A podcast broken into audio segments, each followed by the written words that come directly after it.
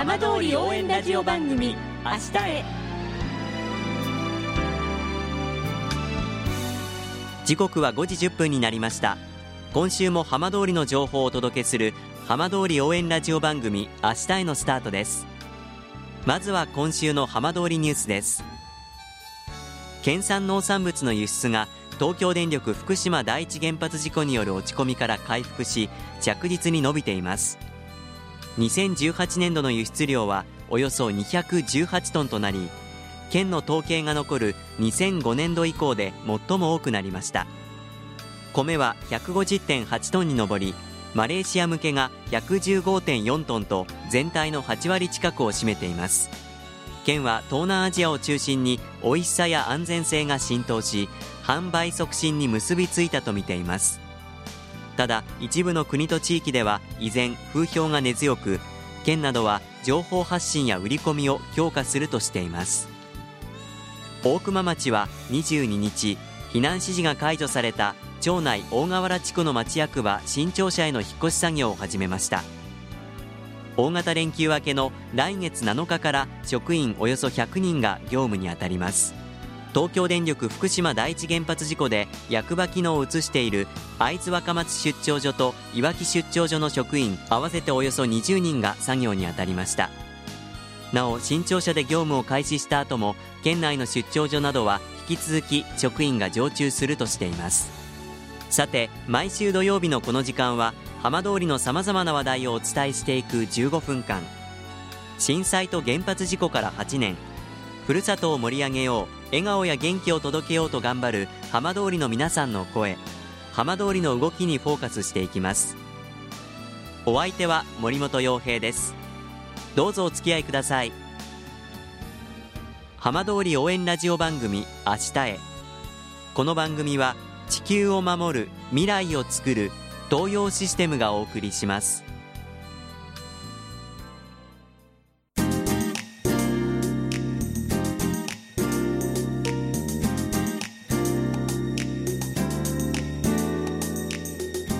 代わっては浜通りの話題やこれから行われるイベントなどを紹介する浜通りピックアップです。今週楢葉町の道の駅楢葉が8年ぶりに一部営業再開となりました。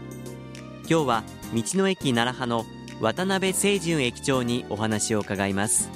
渡辺さんよろしくお願いいたします、はい、はい、よろしくお願いいたします。えー、今回楢葉町道の駅楢葉8年ぶりに一部営業再開ということでおめでとうございます。はいありがとうございます。久々の一部再開ということになりましたが駅長としてどんな思いでいらっしゃいますか？そうですね、あのちょっと8年間、もうほとんど空白状態でしたので、今、その昔、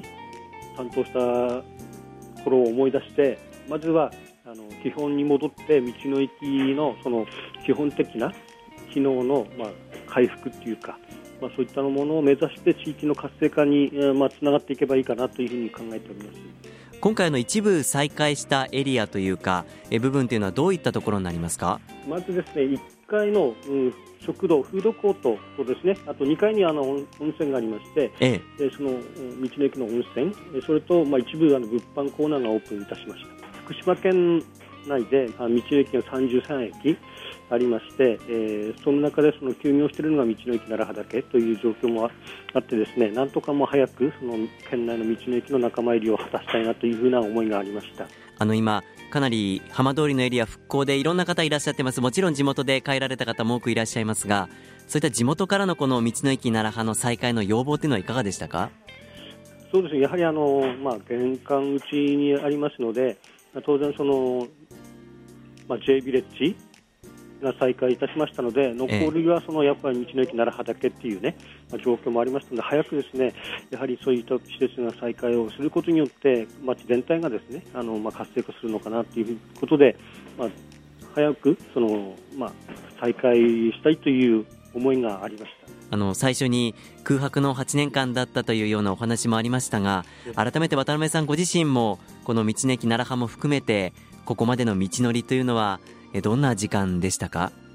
まあ、オープンしたいっていうねあの思いはあったんですけどもなかなかそう思うように環境が許さなかった、えー、それがやっとですねあの、まあ、震災前と同じような環境が戻りつつあってまあ、逆に言うとこれからがね、まあ、オープンすることもまあ大変なんですけどもオープンしてからあのどういうふうに運営していこうかという、まあ、そういったその、まあ、大変さもあるのかなというふうに思います。8年が経ちましてやはりそのまあ戻ってきたという部分もありましたけれどもあの周辺の変化逆にこう新しい発見なんかは見つかりましたか？まあ、利用される方がもう震災以前とやっぱり若干変わってまして、ええ。えー、まあもともと地元の方の利用が多かったんですけど今はそういう原発関係の作業員の方が多く利用しておりまして逆に言えばそういうそういった方にあの、まあ、楢葉町を逆にその、まあ、PR していただきたいなというふうに思ってます。今回が一部の再開ということになりましたけれども、今後、この道の駅楢葉全面再開に向けてはどういうスケジュールで進んでいくんですか？町からその委託を受けて、われわれ指定管理を受けてあの運営しているわけですけれども、ええ、まあ、町の方としては今後、あのまあ、物産館の再開に向けて、えー、今年度から改修をして、来年春以降にオープンできるようなあのスケジュールを組んでおります。で我々としては、まあ、物産館ができますと、当然その地元の生産農家の方にあの、まあ、出店依頼をお願いするような形になると思いますので物産館で売る商品の、まあ、いろんなその掘り起こしも含めて打ち合わせを進めていこうかなというふうに思っております。これから道の駅奈良葉渡辺駅長にとってはこうどういう場所奈良葉町にとってどういう場所になっていってほしいですか？あのー、まあ、情報発信機能だったり地域のそういうなんていうんですか、まあ、活性化あるいはそのえ周辺の施設との連携によって、え交流人口の拡大も含めて、まあ、地域がますます活性化をしていけば、まあ、いるのかなというふうに考えております。ぜひあの浜通りに行かれた際、道の駅なら多くの方利用していただけたらと思います。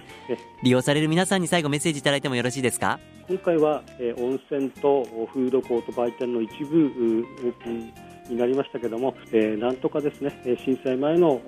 環境を取り戻しつつ頑張っていきたいと思いますので、えー、皆さんのご利用をお待ちしております。どうもありがとうございました。はいありがとうございました。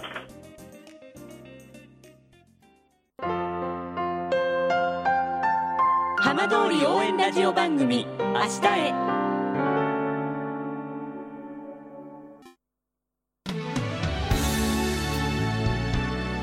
浜通りの情報をたっぷりでお送りしてきました浜通り応援ラジオ番組明日へ。この先も番組では頑張っている皆さんにどんどんマイクを向けていきます。来週のこの時間もどうぞお楽しみに。この番組は地球を守る未来をつくる東洋システムがお送りしました。